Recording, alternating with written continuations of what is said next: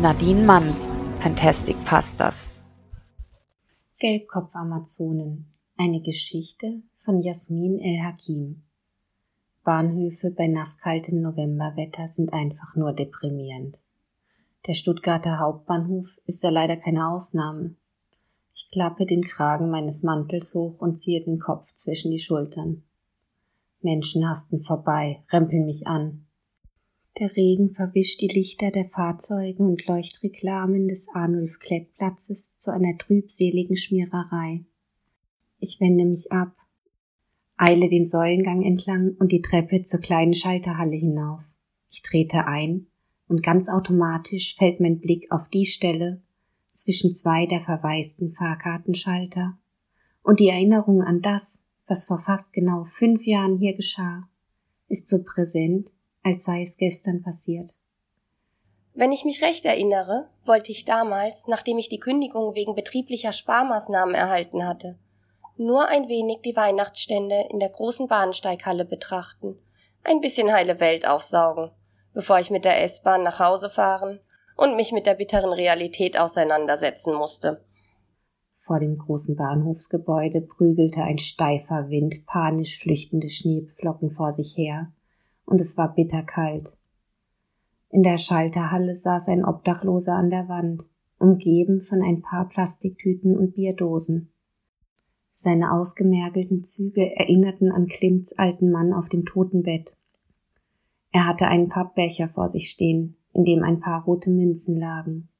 Das alles nahm ich nur beiläufig im Vorübergehen wahr.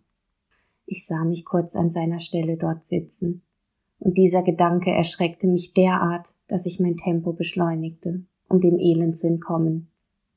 Nach einigen Schritten bemerkte ich, dass zwei Jugendliche bei dem Mann stehen blieben. Ich hörte, wie sie ihn Penner und Alkoholiker schimpften, und einer der jungen Männer gab dem Plastikbecher einen Tritt dass dieser mitsamt dem spärlich klimpernden Inhalt zur Seite flog. Inzwischen war ich beim rosanen Ziegelsteinbau angekommen, über den ich mir schon so manches Mal den Kopf zerbrochen hatte, welchem Zweck er eigentlich diente. Gerade drehte ich mich um, nicht schlüssig, ob und wenn ja ich eingreifen sollte. Als plötzlich eine Frau in einem smaragdgrünen Kapuzenmantel und langen, quittengelben Haaren die beiden am Schlawittchen packte und wie Zwetschgenbäume mit reifen Früchten schüttelte. An der Mimik der beiden konnte ich sehen, dass die Jugendlichen diese Art Einmischung völlig unerwartet traf. Wenn ich euch noch einmal hier sehe, setzt's was, herrschte sie die beiden an. Und jetzt sammeln wir ganz brav die Münzen in den Becher und geben ihn dem netten Herrn zurück, fuhr sie mit zuckersüßer Stimme fort. Sie ließ die beiden los, und der längere von ihnen ging sogleich in die Hocke, las eifrig die wenigen Münzen zurück in den Pappbecher und stellte ihn vor dem verdatterten Obdachlosen ab. So ist's brav. Dann lasst mal sehen, was ihr in euren Portemonnaies habt. Ihre Stimme klang jetzt freundlich. Im kürzeren der beiden regte sich zaghafter Widerstand. Was soll das? wagte er vorsichtig aufzubegehren. Was mischen Sie sich überhaupt ein? Verpissen Sie sich! Fiel der andere ermutigt mit ein. Sie hatten kaum den Mund zugeklappt, da hatte jeder auch schon rechts und links schallende Backpfeifen von der Dame empfangen. Keiner der vorüberhassenden Menschen achtete auf die außergewöhnliche Szene. Nur ich war stehen geblieben und schaute interessiert auf das Schauspiel. Eure Portemonnaies! Aber Dalli! zischte die Frau, und tatsächlich langten sie in ihre hinteren Hosentaschen und zogen ihre Geldbeutel hervor. Ich wunderte mich, dass sie nicht mehr Mumm zeigten. Immerhin waren sie zu zweit und hatten nur eine Frau vor sich. Sie nahm eine der Geldbörsen, klappte sie auf, sah interessiert den Inhalt an, holte mehrere Geldscheine hervor, zählte sie durch, nahm einen davon und drückte dem Besitzer Börse und restliche Scheine zurück in die Hand. Was fällt Ihnen ein? Das ist Diebstahl! empörte er sich. Aber ein Blick von ihr ließ ihn verstummen. Dem anderen erging es nicht besser. Auch er wurde um einen Geldschein erleichtert. Sie drückte dem Obdachlosen beide Scheine in die Hand. Kaum hatte er das Geld, glaubte er eilig seine Habseligkeiten zusammen und humpelte so schnell er konnte an mir vorbei in die große Bahnhofshalle. Ich weiß jetzt, wie ihr heißt und wo ihr wohnt, sagte die Frau. Wenn dem Herrn auch nur ein Haar gekrümmt wird, dann sollt ihr mich erst richtig kennenlernen. Und jetzt seht zu, dass ihr Land gewinnt. Die beiden eilten zaghaft maulend in das Schneegestöber hinaus, wagten es aber nicht, sich noch einmal umzudrehen. Als ich meinen Blick von den flüchtenden Jugendlichen wieder auf die Frau lenken wollte, um endlich einen Blick auf ihr Gesicht erheischen zu können, sah ich gerade noch einen Teil des grünen Mantels und ihre gelben Haare in der Wand zwischen zwei Fahrkartenschaltern verschwinden. Ich blinzelte und riss die Augen auf. Aber die Frau war fort. Ich schaute mich um. Niemand außer mir schien es bemerkt zu haben. Langsam schritt ich auf die Stelle zu, an der ich glaubte, die Frau verschwinden gesehen zu haben. Die Wand stand seelenruhig vor mir und tat, als sei nichts gewesen. Entweder es ging hier etwas nicht mit rechten Dingen zu, oder ich halluzinierte. Ich hob die Hand und wollte den kalten Stein berühren. Meine Hand erwartete das Gefühl von Kälte und Härte. Stattdessen spürte ich verwundert einen warmen Wind und ich hatte das Gefühl, mit dem Arm in einen starken Sog geraten zu sein und plötzlich wurde mein ganzer Körper eingesaugt. Ich stürzte vorwärts, und ehe ich mich versah, fand ich mich auf einem warmen, feuchten Waldboden wieder. Vor meiner Nase lief eine riesige Ameise im Dämmerlicht über den modrig duftenden Boden. Sie war bereits fünf Zentimeter lang. Es dauerte einige Sekunden, bis das Bild in meinen Gehirnwindungen an der richtigen Stelle angekommen war. Dann sprang ich mit einem spitzen Schrei auf die Füße. Das war dann der Augenblick, in dem ich realisierte, dass ich splitterfasernackt war. Ich stieß einen weiteren Schrei aus und schaute mich hysterisch um. Ich befand mich inmitten eines Tropenwaldes. Ein Baumriese mit mächtigen Brettwurzeln ragte direkt neben mir in die Höhe. Ich registrierte Lianen, Riesenfahne und jede Menge herumschwirrende Insekten. Ein Konzert aus exotischen Vogel- und Tierschreien hallte im grünen Blättergewölbe wieder. Es war so warm und so schwül wie im Amazonienhaus der Wilhelma. Mir sprach der Schweiß aus und das lag nicht nur am hiesigen Klima. Hey, verdammt, was hast du hier zu suchen? Vor mir stand die Frau mit den quittengelben Haaren. Sie hatte ein markantes Gesicht mit hohen Wangenknochen. Ihre Augen waren zu Schlitzen verengt. Jetzt wurde mir klar, warum die Jugendlichen am Bahnhof nicht effektiver aufbegehrt hatten. Sie sah raubtierartig gefährlich aus. Die Gelbhaardame hatte sich ihres smaragdgrünen Mantels entledigt und trug ihn über dem Arm. Ansonsten hatte sie nicht sehr viel an ihrem atemberaubend durchtrainierten und muskulösen Körper. Da war nur ein Büstenhalter, ein gewagt knapper Lendenschurz, Armschienen und Stiefel, alles aus schön punziertem Leder. Zu meinem weiteren Erstaunen hatte sie noch einen Gürtel mit einer Schwertschneide umgeschnallt, in der ein beeindruckend großes Schwert steckte. Das typische metallische Geräusch erklang, als sie es jetzt kraftvoll herauszog und mir die Spitze an den Hals setzte. Wie hast du es geschafft, hierher zu kommen? Ihre Stimme klärte. Das würde ich gerne von dir erfahren, wo sind wir hier überhaupt? Und wo sind meine Klamotten und meine Handtasche geblieben? Ich rollte hysterisch mit den Augen, denn es kam schon wieder eine der übergroßen Ameisen auf mich zu.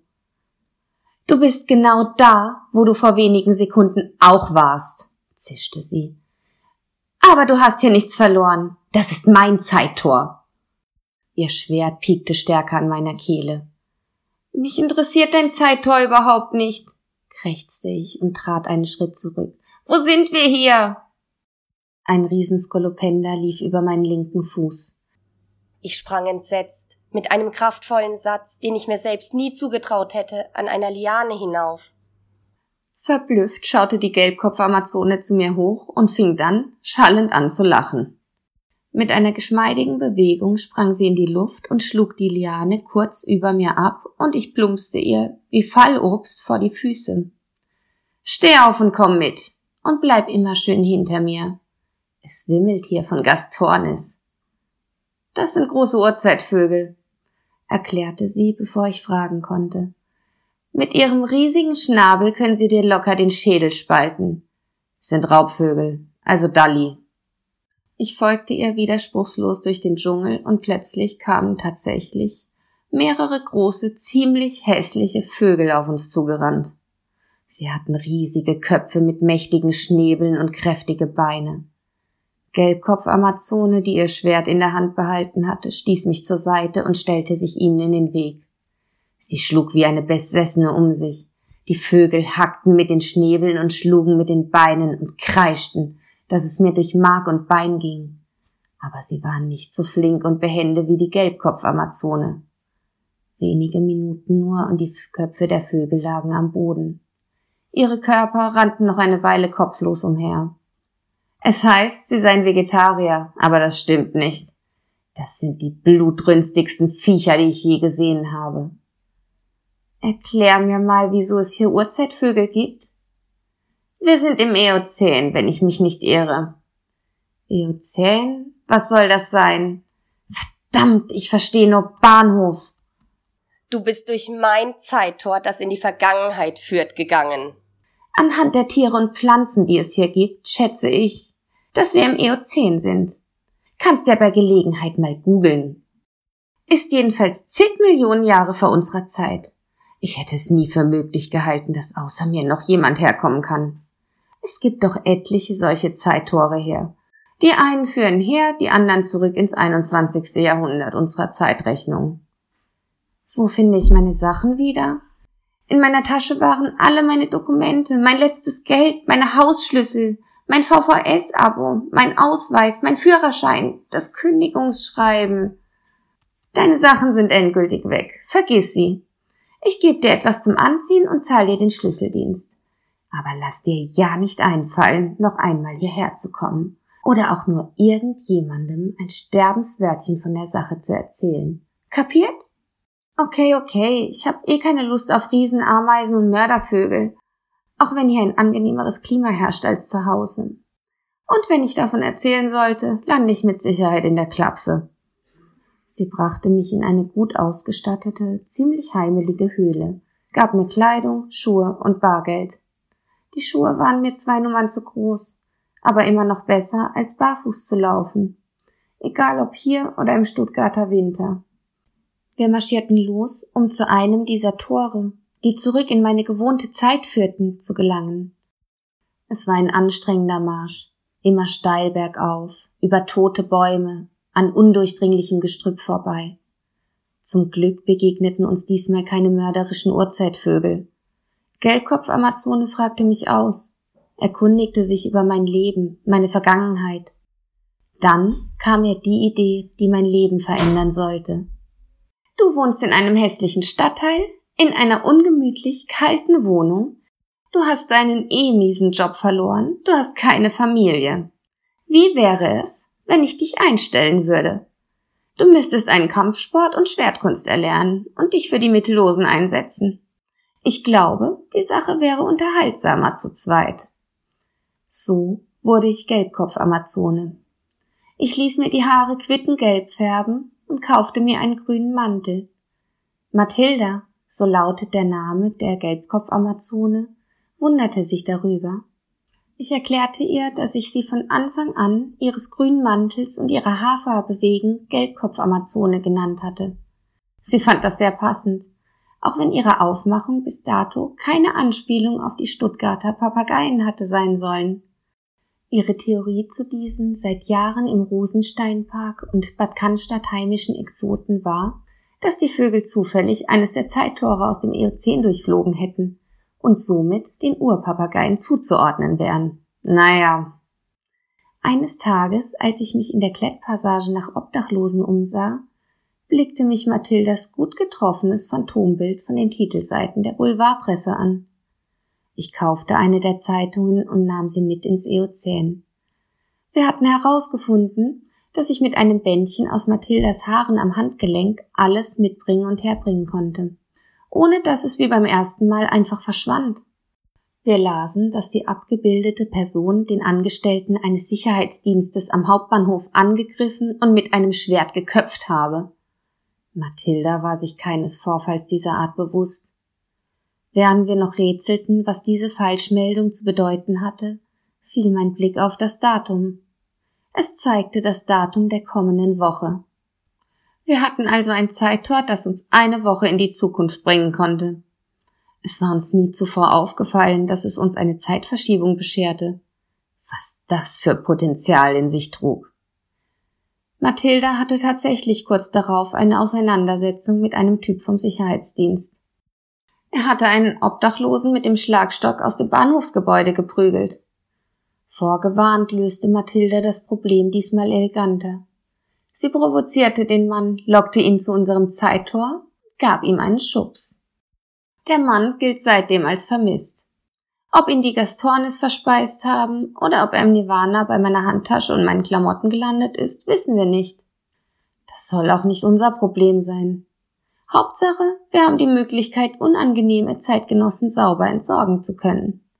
Die Fähigkeit, eine Woche in die Zukunft schauen zu können, hat mich inspiriert und kriminelle Energien in mir freigesetzt, von deren Existenz ich bis zu diesem Zeitpunkt nichts geahnt hatte.